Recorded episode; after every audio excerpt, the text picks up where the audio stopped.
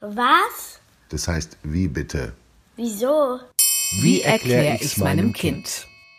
Warum sich manche vor Freitag dem 13. fürchten. Von Axel Weidemann. Heute ist Freitag der 13. Für manche ein Unglückstag. Zu allem Überfluss hat der deutsche Wetterdienst für heute nun auch noch Blutregen, einst ein unheilvolles Vorzeichen, vorhergesagt. Das kann ja heiter werden. Vor Jahrtausenden, noch bevor man Tage Tage nannte und ihnen Namen gab, war der Freitag eine namenlose Zeiteinheit im unendlichen Lauf des Universums.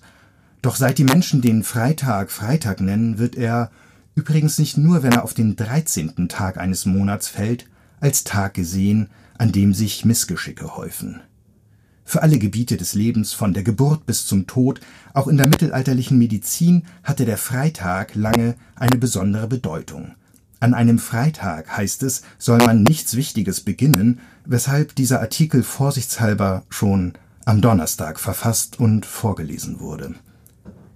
Dabei geht der Freitag im romanischen Raum bei den Franzosen Vendredi und Italienern Venerdì auf die Liebesgöttin Venus zurück vom lateinischen dies veneris und galt dort als guter, glücklicher Tag. Die germanischen Völker benannten ihn nach der nordischen Göttin Frigg, auch Fria. Diese ist eigentlich auch nicht als missgünstige Schreckschraube bekannt. Sie gilt als Hüterin der Ehe, der Mutterschaft und des Herdfeuers. Allerdings wohnt sie in Sumpfsaal. Das könnte es erklären.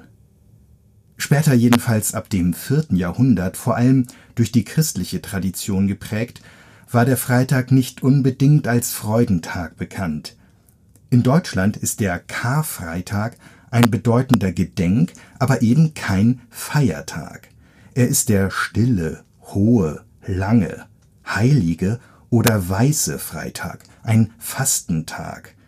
Dass dieser Tag nun bis heute mit allerlei Aberglauben aufgeladen ist, erklären sich Gelehrte laut dem Handwörterbuch des deutschen Aberglaubens damit, dass das Christentum ausgerechnet für diesen Tag, zusätzlich zu dem bereits vorhandenen heidnischen Glauben, den Tod Christi am Kreuz veranschlagt hat. Damit sei im Abendland eine Grundlage dafür gelegt worden, dass ein Freitag selten Gutes verheißt, Schließlich soll auch das jüngste Gericht an einem Freitag stattfinden. Später hat die katholische Kirche dafür gesorgt, dass dem Freitag, der in heidnischen Traditionen oft mit dem Erscheinen von Elfenwesen verknüpft war, etwas Teuflisches anhaftet.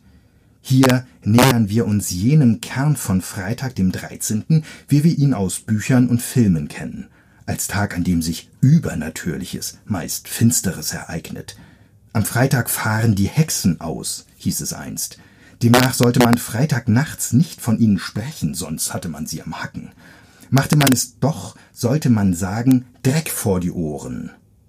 Auch Salz als nützliches Werkzeug zum Bannen von Magie soll man freitags nicht verschenken, ohne etwas dafür zurückzubekommen.